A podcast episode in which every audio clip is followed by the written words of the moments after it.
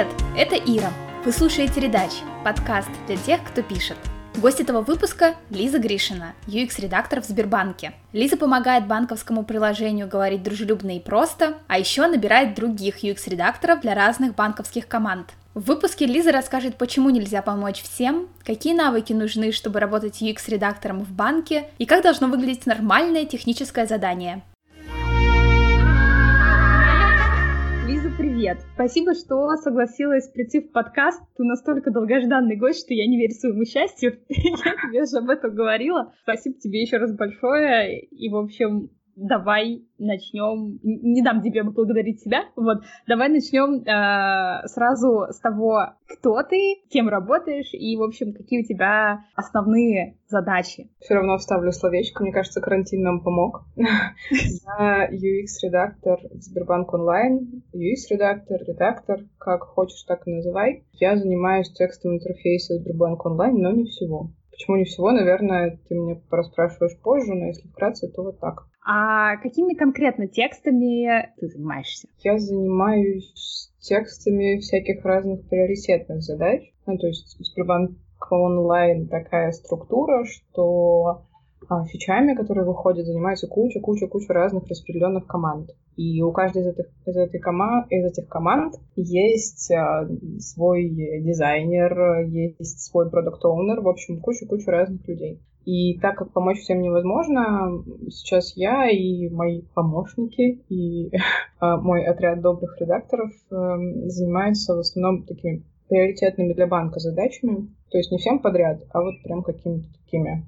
То, чем пользуется больше народу. А скажи, как удалось вам вообще найти вот эту грань, где задача приоритетная, а где задача не приоритетная? Слава богу, у меня есть руководитель, это за человек бывшего арт-директора э, Сбербанк онлайн. Это такой, я не знаю, дизайн-евангелист, э, как там можно это еще назвать. Его зовут Ярослав Сюзов. И он мне помогает приоритизировать, приоритизировать задачи, потому что он общается с руководством. В общем, ну, это такое стандартное, то, что спускается сверху. Это раз. Второе, мы приоритизируем их еще по опыту общения с командами. Ну, то есть, если мы знаем, что вот есть какая-то команда, которой точно нужно помогать, их функциональность э, видят, не знаю, очень многие пользователи, мы, скорее всего, будем им помогать. А если это какая-то команда, которая занимается маленькой фичой, не знаю, небольшой и для небольшого количества народу, то вряд ли мы им поможем в каком-то ближайшем будущем. Поможем, если, не знаю, разгрузимся. Или появится больше редакторов, например, и в каждом департаменте, там называется трайбы, появится по редактору, будет вообще классно. И тогда не придется приоритизировать задачи, а действительно все будут проходить через э, человека, который должен заниматься текстом. Скажи, сколько дизайн-команд сейчас приходится на одного UX-редактора в Сбербанке? Наверное, вот прям дизайн-команд сложно сказать, потому что они не дизайн-команды, они фичевые команды. Их больше ста. Это не то, чтобы вот прям все команды, которые приходят в одно и то же время. Это люди, которые могут меняться постоянно. Но чаще всего у каждой такой команды или там двух команд есть а, свой один дизайнер. И вот если говорить там про дизайн команды, наверное, это вот, вот в эту сторону. Поэтому теоретически к нам могут зайти больше ста разных команд. А вас сейчас сколько? Времени. У нас сейчас именно... Я сижу просто в платформе Сбербанк онлайн, то есть я не сижу внутри каких-то продуктов, и нас двое. Я и моя помощница Надя. А еще я помогаю другим трайбам нанимать редакторов. Там уже ситуация получше становится, потому что за там, последние три месяца мы наняли уже трех человек. И это круто, я считаю потому что так хорошие практики распространяются по разным направлениям банка, и все потихонечку бизнес и разные вообще разные люди задумываются о том, что то, что они выпускают в свет в текстовом каком-то виде, э, интерфейс, это все важно, и над этим нужно работать, и на это нельзя закрывать глаза. И самое главное, что этим должен заниматься отдельный какой-то человек, который хранит в себе эти знания, хранит а, в себе хорошие практики и знает, что вообще сейчас происходит в платформе, как нам нужно это писать, э, какой то of voice, какой у нас словарик, э, что мы говорим, что мы не говорим. Вот это вот все. Поэтому идеальная картина, чтобы редактору или хотя бы по несколько редакторов сидело в каждом из направлений. Тебе вообще удалось, и точнее удалось и удается уговаривать другие э, страйбы, правильно говорю, да?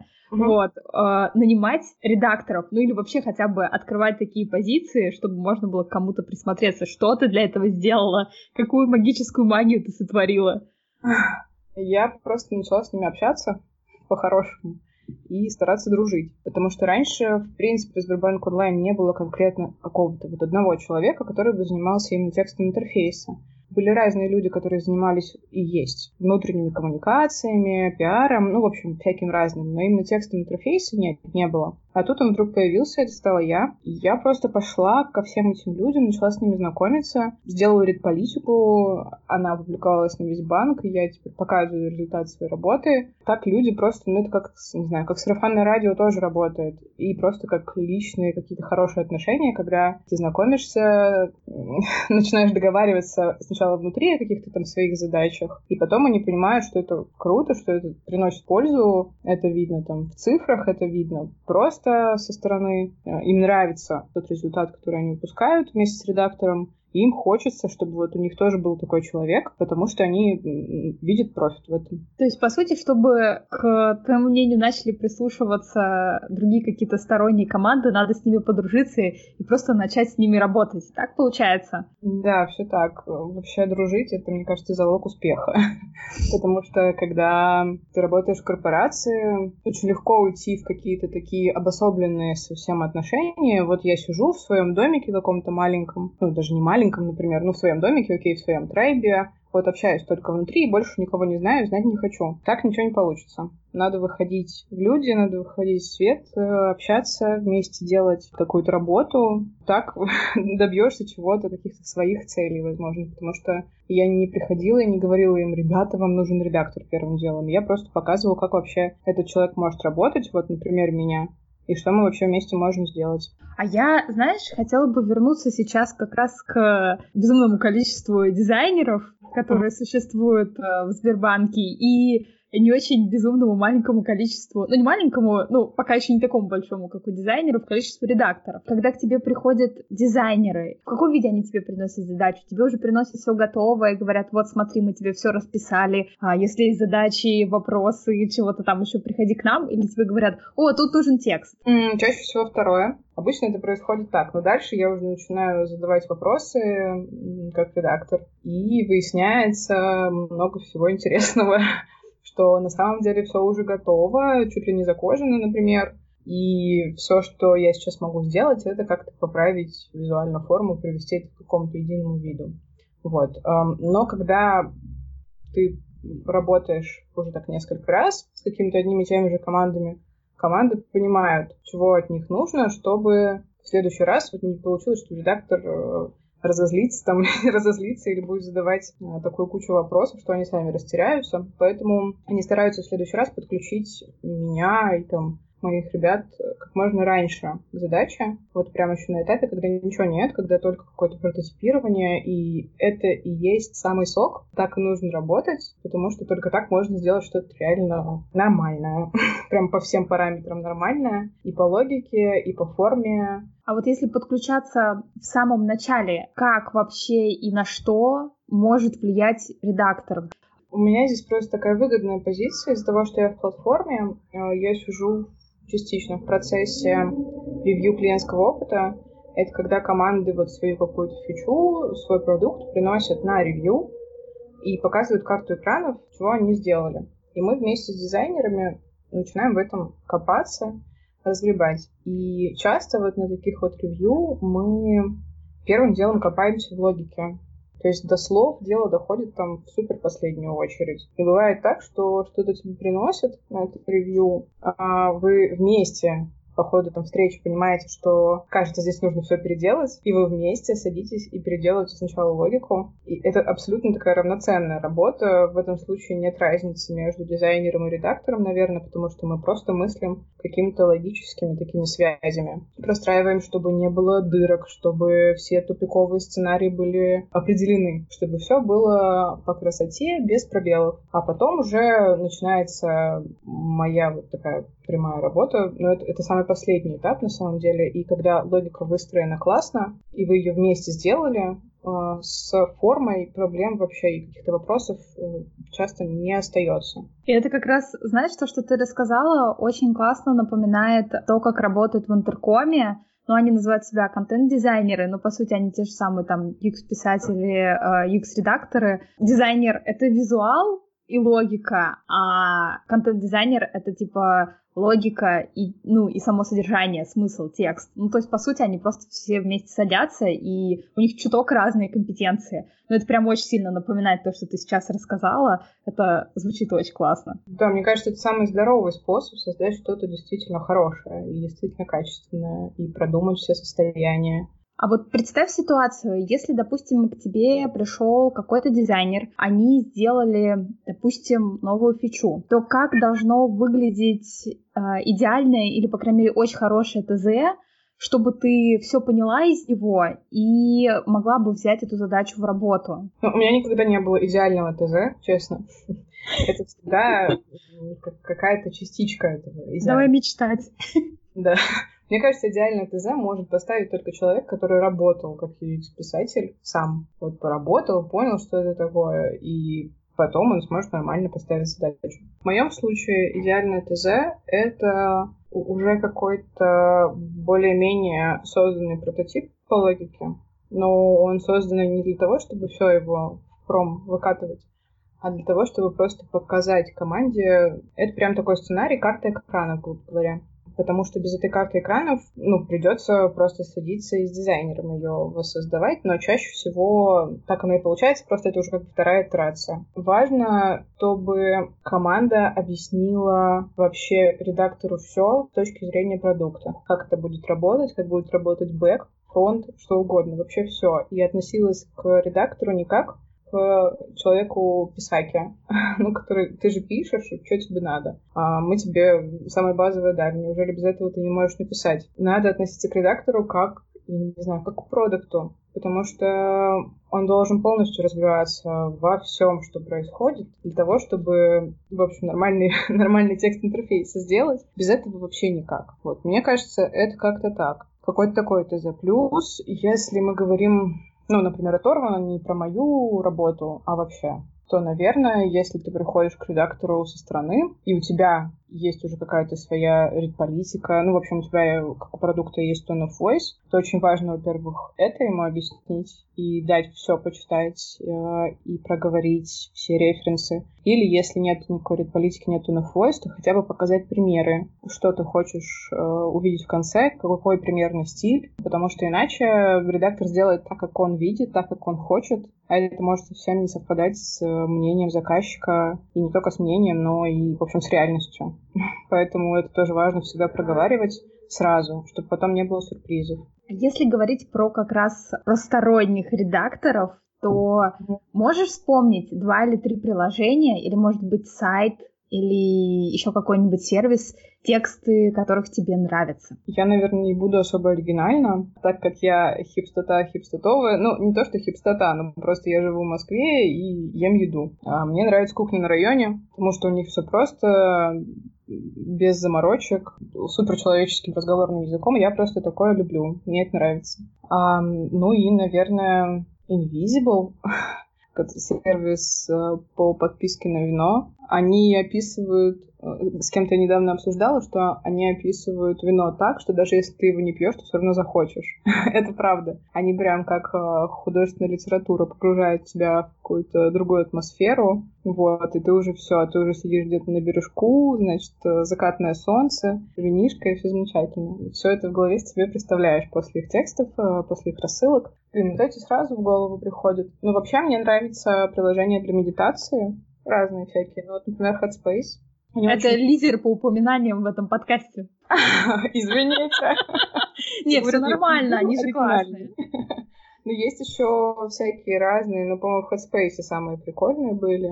Они прям как такие помощнички маленькие. И даже если ты не медитируешь, все равно можно попробовать, и они как-то к этому подталкивают, если ты зайдешь. Но у них очень милые, милые иллюстрации, вот эта вся анимация, все это дико мило и хорошо. У меня еще один каверзный вопрос. А скажи, что самое сложное в работе UX-редактора в банке? Мне кажется, что самое сложное в работе редактора в банковской сфере — это общение с людьми, потому что банковская сфера, она дает свой отпечаток, она такая определенная. И даже не все эти легаси, не все эти сложные технические системы, хотя это тоже одно из э, таких препятствий прям к тому, чтобы сделать классные простые тексты часто. Но вот самое сложное — это общение с э, разными заказчиками, с бизнесом, потому что очень часто вы с ними совсем не на одной волне. Тебе кажется, что весь мир уже понял, что надо общаться просто человечно с людьми. Далеко не все в банке это понимают и вообще знают об этом, потому что они как, ну, у них как бы другой мир немножко в голове. Во-первых, там они постарше, но они, в принципе, живут какими-то другими приоритетами. Для меня это, пожалуй, самое сложное. А, чтобы договориться с ними, чтобы они тебя поняли, чтобы вы не поссорились. В общем, такая прям политическая коммуникация, которую нужно свести к дружбе в итоге. А можешь вспомнить какую-нибудь э, историю из последнего, когда тебе дружба помогла решить какую-то рабочую задачу? Да, у меня таких историй на самом деле много. Давай но... хотя бы одну. Ну, такой вот самый базовый вообще пример. А, это у нас, наверное, ошибка с прекрасным возрастом. Сейчас расскажу. Сбербанк онлайн кредитную карту могут оформить люди старше 21 года э, и младше 65 лет. Вот в этом вот интервале. И раньше, когда человек, например, младше 21 года заходил в Сбербанк онлайн, а у него висел баннер э, «Оформить кредитную карту» на главном, он на него нажимал и видел какой-то сухой текст или оформление кредитной карты невозможно лицам младше 21 года. В общем, су- сухарь сухарем. Такое банковщина прям. А мы с ребятами посидели, подумали, ну, точнее, я посидела, подумала больше, и решили, что уж раз мы технически не можем брать этот баннер с главного экрана, ну, там есть свои причины, мы можем говорить э, людям какие-то приятные вещи вместо вот этих сухих и теперь мы в таких случаях говорим, что у вас прекрасный возраст, но, к сожалению, кредитную карту могут оформить только люди младше, э, старше 21 года и младше 65 лет. И, казалось бы, ну, такая приятная довольно штука, мы делаем людям комплимент, но она совсем нетипична для банка. Ну, вот прям это супер нетипичный случай для любой фичевой команды, очень много после того, как мы в одном продукте это ввели и начали ребята, ну, начали распространять эту ошибку среди своих команд дизайнеров, очень много прям восставали, чуть ли не команды разработки, знаешь, восставали, там говорили, о, как же так? это, это, дайте нам нормальный текст ошибки, что? Это, что это такое? Вот, вот это вот все. И это просто решалось тем, что мы с продуктами, там, не знаю, перекидывались парой писем, или сообщениями в Телеграме, что да, действительно ок. Они спрашивают, Лиза, это действительно ок? Мы так теперь делаем? И я говорю, да, мы так теперь делаем. И все. И это шло дальше. Вот. Потому что просто они знают, что я за это отвечаю, они мне доверяют, я доверяю им. А сколько у тебя ушло времени на то, чтобы завоевать как раз, ну, вот такое отношение с продуктами и вообще с другими командами? Ну, далеко не со всеми конечно, в таких отношениях, ну, потому ну, что с кем-то просто не знакома. Но, можно сказать, год, наверное, потому что вот в январе был год, как я проработала, и к этому времени я почувствовала себя такой подокрепшей больше, потому что раньше я ну, могла растеряться и, в принципе, терялась, потому что не очень поняла, как здесь все устроено, а, как это работает. В таком большом банке, в такой большой компании я оказалась впервые. Хотя это был уже третий банк по счету есть, в котором я работаю, но вот так первый раз. Я разговаривала с Сашей Селезневой, она работала в Яндекс Такси, сейчас ушла в Тиньков. В общем, она рассказала, что у нее ушло примерно полгода на то, чтобы дизайнеры хотя бы стали ее замечать и уже не приходить, типа, ну что это, ну просто текст, давай как-нибудь там что-нибудь напиши, а мы uh-huh. уже все продумали. Вот. И у нее ушло полгода просто для того, чтобы ее начали за свою воспринимать. Она говорит, а, я там плакала, у меня были истерики. В общем, интересная история. Ну, у меня, может быть, получше было, потому что была у команды большая потребность в этом и в этом человеке. В общем, как только я пришла, и меня начали там с кем-то знакомить, на меня посыпался какой-то огромный поток задач, просто лавина обрушилась. Я вообще не понимала, что происходит, откуда столько людей, кто все эти люди. Наравне с тем, что было много людей, которые не знали обо мне вообще и до сих пор, возможно, не знают, были те, кому это прям, о боже мой, отдельный человек для текстов, так сейчас он нам все сделает. Ну, в общем, вот насчет, чтобы тебя не замечали, это, конечно, грустная история. Мне кажется, это изначально какие-то не очень здоровые процессы внутри, но это, типа, нормально для больших компаний. А Бедная как Каша. ты... Да, она уж... Да с ней уж все нормально. Вот. Mm-hmm. А как ты разгребала... Ну, то есть как ты вообще, когда на тебя вся эта лавина задач упала и продолжала падать, как ты вообще их э, разгребала? Ну, то есть, может быть, у тебя есть какие-то лайфхаки, Uh, или ты там супер uh, тайм-менеджер или еще что-то такое. Как ты с этим вообще справлялась, чтобы не сойти с ума? Все очень просто. Надо запомнить одно правило. Когда ты работаешь в корпорации, невозможно помочь всем. Не пытаться это делать. А я изначально неправильно делала то, что пыталась это делать. Потому что я привыкла это делать. В общем, у меня всегда было довольно ограниченное количество заказчиков, и я всегда успевала делать все задачи, которые идут потоком, а еще инициировала какие-то свои штуки. Вот здесь э, я пыталась сделать так же и не понимала, почему ничего не разруливается, почему это все больше и больше. В общем, голова ехала, и вот я как раз постоянно говорила своему руководителю Ярику, Ярик, что делать, как мне организовать работу. В общем, я пыталась какое-то знание подчеркнуть от него. И он мне сразу сказал, чуть ли не на второй день, говорит, Лиза, не пытайся помочь всем. Я думаю, чё? Это как так вообще? Как не пытаться помочь всем? А по какому принципу я должна определять, кому помогать, кому нет? В общем, ушло примерно около года, чтобы я поняла, это была истина, это она и есть, и только так можно здесь выжить. Ну, только если у тебя нет целого отдела редакторов, которые действительно могут прогонять через себя все-все-все. И это, конечно, идеальная картина. Очень бы хотелось, чтобы так было. Но пока этого нет, невозможно разорваться физически, морально вообще никак. У меня, знаешь, а, последний вопрос. Если человек хочет пойти к вам UX-редактором, какие у него должны быть компетенции? Ну, кроме того, что он должен понимать, что помочь всем сразу это нереально. Знаешь, вот из тех редакторов, которых я наняла, практически все были просто с опытом примерно таким же. Но вот последняя девочка, которая скоро к нам придет, она вообще была с опытом пиарщика. То есть она и тексты писала, конечно, но в основном не интерфейсные. И я все равно очень так за нее взялась. Ну, в смысле, она меня заинтересовала, потому что я просто видела, что она мыслит нормально. она мыслит логически. Она сделала тестовое задание, естественно, и я видела, как она может работать с текстом, там, в каких формах. Этого, в принципе, достаточно. Но, наверное, самое главное — это все-таки логическое мышление. В общем, то, как ты умеешь вообще мыслить продуктом, а, мыслить тем, как люди пользуются, сомневаться в своих решениях постоянно, искать какие-то критические ситуации, искать тупиковые пути. Вот это, это пожалуй, самое главное. Таким быть open-minded в этом плане, потому что без этого, вот без этого точно никак. Вы слышали «Редач» — подкаст для тех, кто пишет. Если это первый выпуск, который вы услышали, полистайте ленту. Наверняка найдете что-нибудь интересненькое. Слушать подкаст можно там, где вам удобно, например, в приложениях Apple и Google Podcast на Spotify, TuneIn, ВКонтакте или Яндекс.Музыки. Спасибо, что дослушали до конца. Пока-пока!